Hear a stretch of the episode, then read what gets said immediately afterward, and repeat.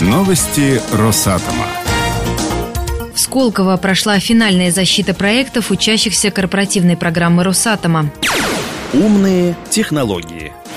Участники программы управления технологическими инновациями предложили на суд жюри 8 проектов от стартапов до крупных инвестиционных предложений. Отметим, часть проектов задумана как развитие больших атомных технологий, новые типы реакторов для Арктики, использование супер-ЭВМ для минимизации финансовых рисков при строительстве и многие другие. Подробнее о проектах, которые стали лидерами программы управления технологическими инновациями, рассказала ее руководитель Полина Ковалева. Ковалева.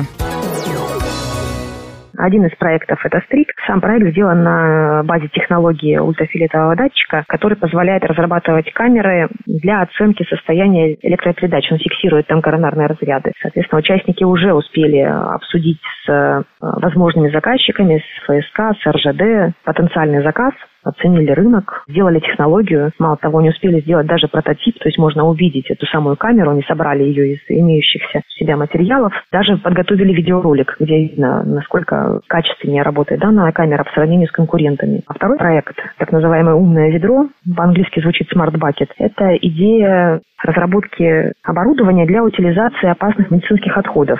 Проблема понятная, общественно значимая. Ребята разработали небольшое переносное устройство, которое не требует особых навыков в эксплуатации и в установке, работает от розетки и обеззараживает и деструктурирует отходы медицинские класса Б и ниже.